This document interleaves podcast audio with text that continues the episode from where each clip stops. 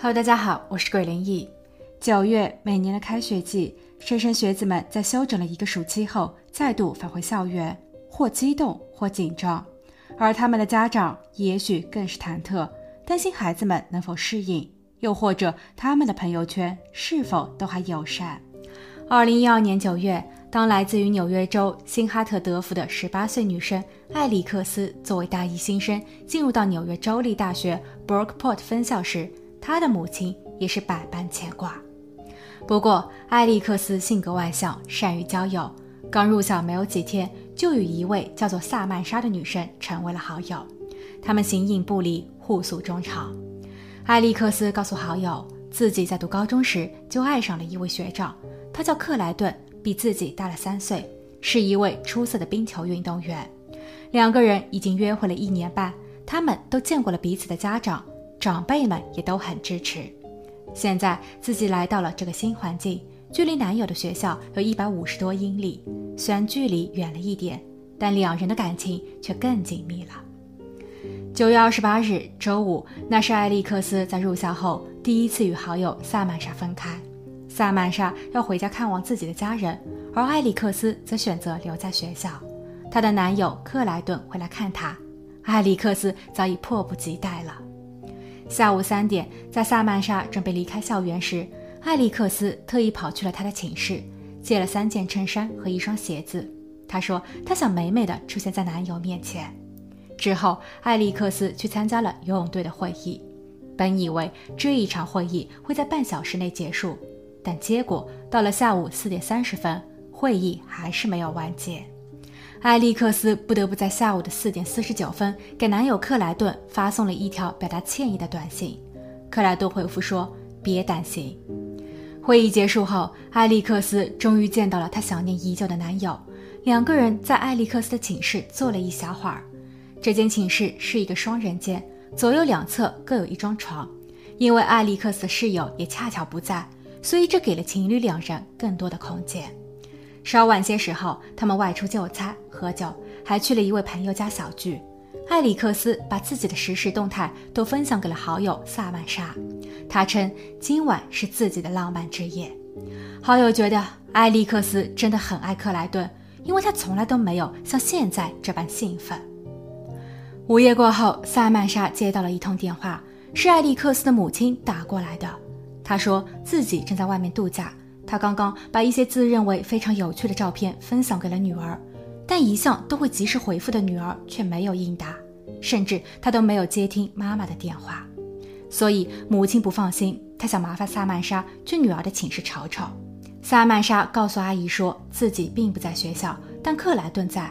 艾利克斯兴许是和克莱顿玩得太累了，已经早早睡了。挂断电话后的萨曼莎并没有多想。待他入眠后，凌晨三点又被另一通电话所吵醒，而这个电话让他变得忐忑不安。对方是他的大学校友，校友说艾里克斯的寝室出事了，学校保安、区域警员、救护车，甚至是殡仪馆的车都来了，所有的学生都被要求必须待在自己的房间里。他还听说寝室里发生了刑事案件，现场一片狼藉。警员甚至都无法确认离世者的身份。让我们把时间推回至几个小时前，在艾利克斯的母亲致电萨曼莎无果后，他给女儿的其他几位朋友拨打了电话，但所有人都不清楚艾利克斯的状况。最关键的是，女儿的男友克莱顿也没有接听电话或是回复短信，所以母亲在凌晨两点四十二分联络了校园保安。保安接警后，去到了艾利克斯的幺零八号房间，敲了两次门，房间里没有丝毫动静。此时，保安发现房间的门并没有上锁，于是他们推门而入，而门后的一幕让保安傻眼了：门框、墙面、地板、床铺，所有的地方都有血迹。在房间中央两张床铺之间俯卧着一个人。当保安上前将他尝试抱起时，他们发现他不但已经没有了任何的生命体征，而且其脸部被严重破坏，已经无法识别。警员和救护车随后赶到，他们将王逝者抬出并封锁了现场。在做了初步勘查后，警方发现了很多疑点。首先，地上躺着的受害者究竟是谁？根据寝室人员的资料登记显示，艾里克斯的发色是浅金，他的室友是棕色，但受害者的却是黑色。其次，作案人与受害者之间有什么深仇大恨吗？乃至于将其脸部残忍的破坏？第三，根据学校保安记录，在二十九日零点十分，也就是在案发的两个半小时前，有一对情侣在校园内散步。由于男方当时手里拿着一瓶啤酒，边走边喝，这违反了校规。一名保安上前阻止，并开出了罚单。该男生在罚单上的签名是克莱顿，所以起码在那个时间点，艾利克斯和男友是在一起的。那么后来呢？如果说横躺在地上的不是艾利克斯，那么她和她的男友现在在哪里？最后，住在艾利克斯寝室对门的同学海莉在面对警方的询问时说。当夜凌晨一点十五分，也就是案发的一个半小时前，她有听到几声哐当哐当的敲击声，声音断断续续的，时而响一些，时而轻一些。他通过猫眼向外望去，并没有发现什么异常。不过，艾利克斯曾在午夜的零点十三分发送了一条推文，上面写道：“早该知道这些。”难道这意味着他知道在接下去的两个小时里即将发生点什么吗？二零一二年九月二十九日凌晨三点多，正当警员还在追查寝室门的案件时，警局的报警电话再一次响起。来电者是克莱顿的父亲，他似乎很慌张。他说：“就在刚刚，自己的儿子克莱顿，也就是艾利克斯的男友，致电了自己。”克莱顿说：“他正考虑要轻生，但由于这一位父亲在十二年前就已经跟老婆离婚了，儿子也一直跟着前妻，所以接到电话后的他。”一时间摸不着头脑。Yes, uh, my name's Scott Whittemore, and my son's late. This call told me he killed somebody. Okay, where did this happen? I don't know. Where is he right now? I don't know. I, he's talking about killing himself too. I don't know what's going on. Okay. But then what? except he got in trouble. 警员试图让他冷静，并尝试让他再给儿子回拨一个电话，问清楚情况究竟是怎么回事。另一方面，警员也会连线克莱顿的其他家人，试图获得更多的信息。 几分钟后，汇总的信息录下：克莱顿向他的姐姐承认，自己把女友艾利克斯给解决了。克莱顿正在逃亡加拿大，但他的手中没有武器。Do you know if he has any weapons? I don't know if he did ask me for one. I have. I have a a permit for a pistol. He asked me for one. He asked you for your pistol? Yes. doesn't have it. And did he say what he wanted to do with it? Kill himself. Hi, Sandy? Yeah. We're trying to find your son. Do you think he was out visiting his girlfriend at SUNY Brockport? Well, like I was. He said he's in Canada right now. She said something like he said she, she was breathing and then she stopped. And he said the girlfriend stopped breathing. Yeah. 凌晨三点四十四分，案发的一个小时后，纽约州警员在高速公路临近加拿大边境的地方找到了克莱顿， 他的手上、衣服和运动鞋上都还残留着未干的血迹。根据他的交代，那具横卧在寝室地上的就是他最爱的女友艾利克斯。艾利克斯在前几天才刚刚把头发染成了黑色，但警员疑惑：你的动机又是什么呢？被带回审讯室的克莱顿交代，他的今夜之举是因为女友的高音量。这一晚，他同女友去一位朋友家小聚，当时的气氛都很融洽，大家喝酒聊天。当他感觉到女友艾利克斯有些反常，他在与自己对话时紧锁眉头，嗓门很大，表现得很不耐烦，但却对聚会上的其他人很是温柔，这让克莱顿感觉到自己不被尊重。深夜零点十七分，两个人一起回到了女友的宿舍，艾利克斯又开始莫名地对着自己发火。他拿出了一些陈年老账与自己争论，例如去年的十一月，克莱顿的手机中出现了其他女人的照片。对此，克莱顿其实早就有解释，那是他的表姐，但艾利克斯却依旧不依不饶，甚至开始推打自己。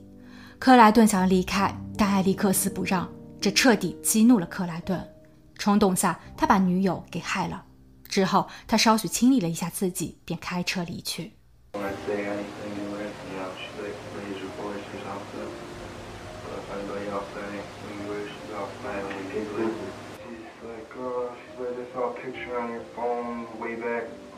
Number of last year or something.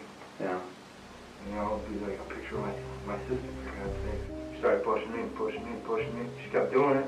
And, uh, Was she saying anything when she was pushing you? I was thinking about, you know, all of a sudden, That. Your back. Where'd you hit her back? we were up against the wall. You were being threatened by Alex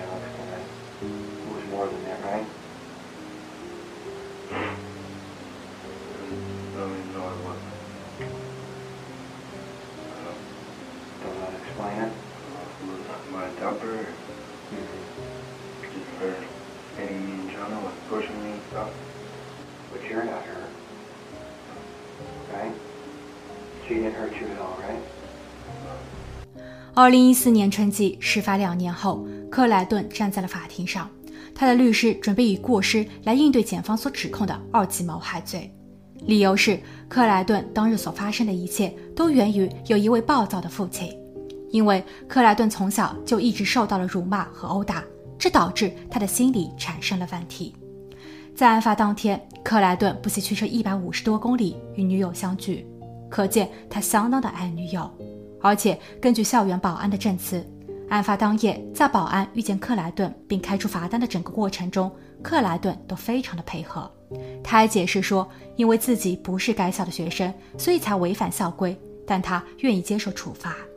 事后，他将这一罐啤酒一饮而尽，并把罐子投掷到了街对面的垃圾桶，但因为没有投准，掉在了地上。保安在看见后提醒说，这可能会是另一张一百美元的罚单。克莱顿在听后二话不说，一个人跑到街对面，捡起了易拉罐，扔进了垃圾桶。当他再一次跑回到女友身边时，他似乎还在担心这一件事情会破坏了女友的心情，所以他在女友的耳边说了几句悄悄话，逗她开心。但由于其后女友的无理取闹以及开始推打克莱顿，这刺激到了他自由留下的心理创伤，加上他在当夜喝了点酒，所以才导致冲动犯罪。而克莱顿在被捕前已经后悔，他又给过世的艾里克斯发送了短信，说对不起。此时，克莱顿的兄弟姐妹们也纷纷上庭作证，指认他们的父亲是一个狠角色，曾使用棒球棍把姐姐的鼻子给打歪了，把弟弟的手给搞骨折了。而克莱顿则一直是几个孩子中被教训的最为厉害的，这种伤害很难治愈。对此，检方并不打算让步。他们认为克莱顿的过去经历并不是他开罪的借口。虽然说艾里克斯已经无法说出当晚的真相，但在这一段双方家长都认可的良好恋情里，其实早就有了未被公开的不对等。克莱顿是强势的，艾利克斯在爱他的同时，更多的是怕他。还记得艾利克斯在约会当日的下午，因为要参加游泳队的会议，不得不推迟和男友的见面而编辑的致歉短信吗？短信的内容竟然是“请不要杀我”。仅仅一次约会的迟到，艾利克斯却使用了一个令人不寒而栗的词汇，可见他俩之间的问题很严重。另据调查，克莱顿在上一段恋情中，因为与前女友发生了矛盾，在停车场里他掐住了前女友的脖子。不过那一次他只是坚持了几秒，最后放了手。与克莱顿在一起打冰球的队员表示，在球队的一次聚餐时。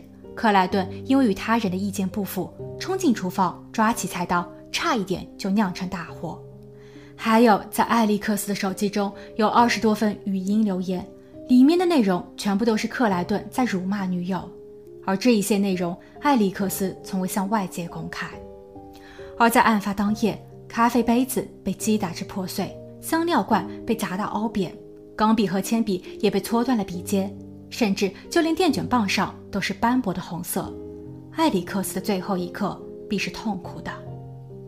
二零一四年五月三十日，法院宣判克莱顿二级谋害罪罪名成立，终身监禁，二十五年内不得假释。艾利克斯的母亲全程都没有出庭，因为她实在无法面对现实。而在案发前不久，艾利克斯的母亲还给了克莱顿二十美金的油钱，让他抽空多去陪陪自己的女儿。殊不知，克莱顿的这一去却让自己和女儿阴阳相隔。两年后，在艾利克斯就读的校园内，某棵大树上仍系着一根紫色丝带。那是他的好友和同学们为了纪念他所留下的。这根丝带也同样在提醒着大家，要随时增强自我防范的意识。在恋爱中，很多事情必须零容忍。好了，今天的案件就分享到这，我们下期见。